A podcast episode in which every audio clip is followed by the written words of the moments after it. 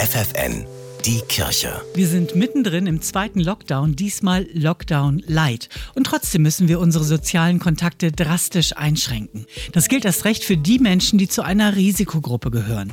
Für sie gibt es in Moringen bei Nordheim das Projekt Aktion Moringen hilft, sagt Hagen Bittermann. Er ist Küster der evangelischen Kirchengemeinde Leine Weper. Gerade erst wurde dieses Einkaufshilfeprojekt wiederbelebt und das ist gleich gut angelaufen. Schon in den ersten Tagen haben sich viele gemeldet. Also das sind Leute, die wir schon kennen, die waren auch in der ersten Welle sozusagen betroffen und haben bei uns bestellt. Ja, die Altersspanne ist relativ groß. Von der Familie, die nicht raus kann, weil ein Risikopatient mit in häuslicher Gemeinschaft wohnt, bis hin zur älteren Person, die ungern rausgehen möchte, weil sie auch einfach ein höheres Risiko hat durch ihr Alter. Also da ist alles dabei. Und gleich bei den ersten Bestellungen steht schon Weihnachten vor der Tür. Also es geht mit der Weihnachtsbäckerei schon los, das habe ich schon festgestellt.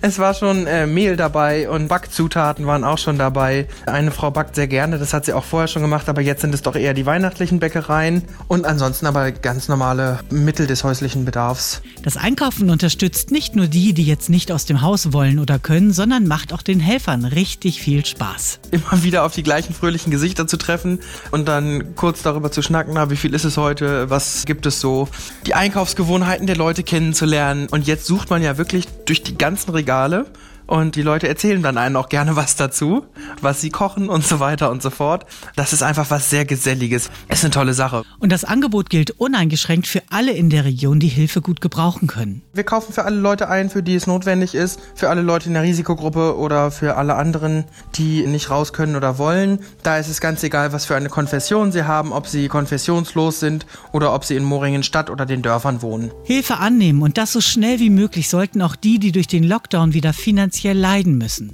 Wenn zum Beispiel wieder Kurzarbeit ansteht, der Minijob wegfällt oder bei Selbstständigen komplette Verdienstausfälle durch den Lockdown entstehen. Wie eine größere Schieflage vermieden werden kann, weiß Schuldnerberaterin Ute Räbiger von der Diakonie Leine Solling. Vielleicht können wir mit der Bank sprechen, bevor der Kredit gekündigt wird und äh, eine neue Struktur geben und äh, versuchen, das so zu retten. Es ist je eher, je besser ist immer eigentlich unsere Devise.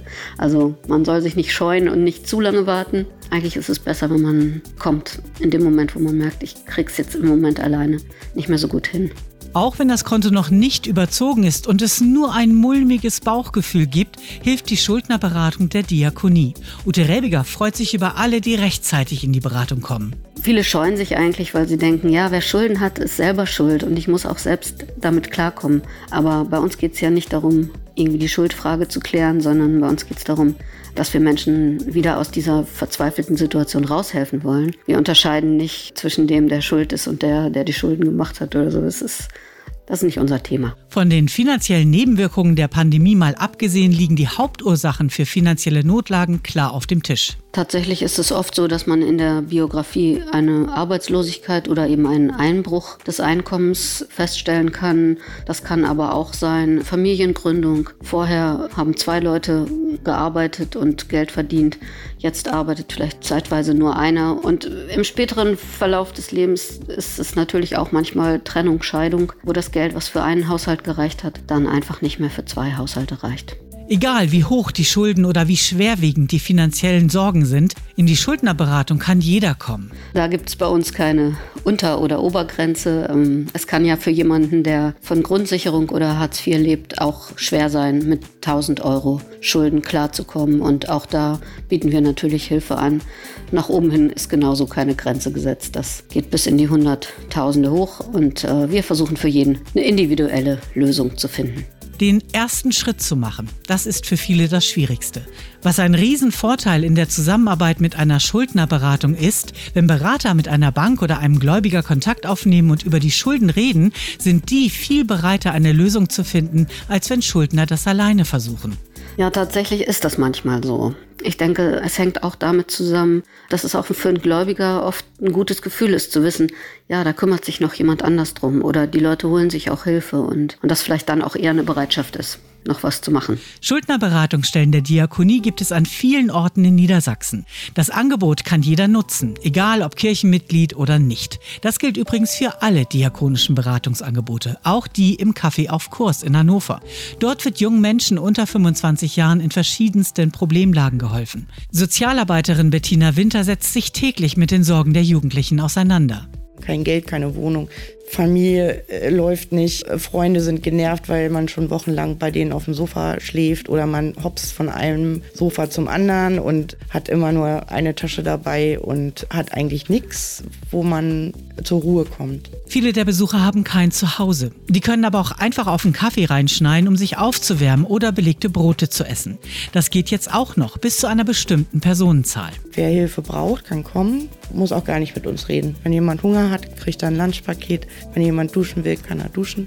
Wenn jemand seine Wäsche waschen will, kann er das ja auch. Und mit dem Hygienekonzept im Beratungscafé können die Türen auch in dieser Zeit weitestgehend offen bleiben. Wir haben jetzt wegen Corona nicht so ganz offene Tür, aber versuchen das halt, dass mit unserem Hygienekonzept die jungen Leute trotzdem ein- und ausgehen können, aber eben mit Abstand, mit Maske und mit Desinfektion und eben nicht so viele auf einmal. Es funktioniert tatsächlich gut. Und wer den persönlichen Kontakt vermeiden möchte, kann das Beraterteam auch online erreichen. Wir haben einen Chat auf unserer Internetseite zu den Öffnungszeiten, wo wir sofort antworten, sonst ähm, am besten die Mailadresse hinterlassen. Und bei Facebook sind wir auch. Jugendliche mit Problempaketen auf dem Rücken finden im Beratungscafé auf Kurs in Hannover Hilfe bei der Wohnungssuche, bei Anträgen für die Arge und auch bei der Ausbildungsplatzsuche. Stress in ihren Familien haben viele Jugendliche, die dorthin gehen, schon erlebt und auch Gewalterfahrungen.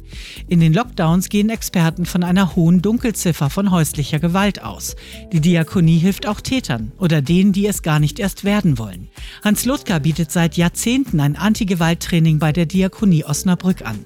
Die Pandemie wirkt sich auch im Alltag seiner Teilnehmer aus. Ja, das ist sehr unterschiedlich. Wir haben zum Beispiel zwei Männer in der Gruppe, die durch Corona arbeitslos geworden sind. Und da haben sich die Rollen sehr verändert. Beide Männer sind jetzt zu Hause, kümmern sich um den Haushalt und um die Kinder. In beiden Fällen arbeiten jetzt die Frauen, damit das Geld eben reinkommt. Unfreiwillig die Rollen zu tauschen, das könnte zu weiteren Konflikten zwischen den Partnern führen. Ja, einerseits schon. Auf der anderen Seite sind die aber eigentlich viel stressfreier als sonst, weil sie den Stress der Arbeit eben nicht mehr haben. Und von daher genießen die erstmal die Zeit, auch wenn ihnen natürlich klar ist, das kann in einigen Monaten doch sehr belastend sein, weil einfach das Geld fehlt. Der Lockdown hat in diesem Fall eher zu mehr Ruhe in den Familien geführt.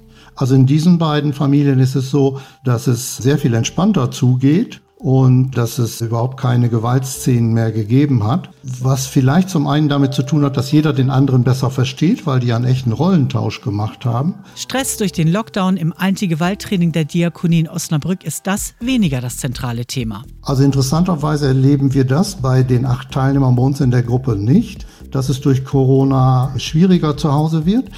Aber wir haben schon zwei Männer, die sich jetzt von ihren Partnerinnen getrennt haben, was aber natürlich ein längerer Prozess ist und überhaupt gar nicht mit Corona zusammenhängt. Hilfen und Beratungsmöglichkeiten der Diakonie im Lockdown. Dazu gibt es noch jede Menge Tipps von unseren Experten per Mail. Hilfe-interaktiv.de. Ich bin Angela Behrens. Die Kirche bei FFN.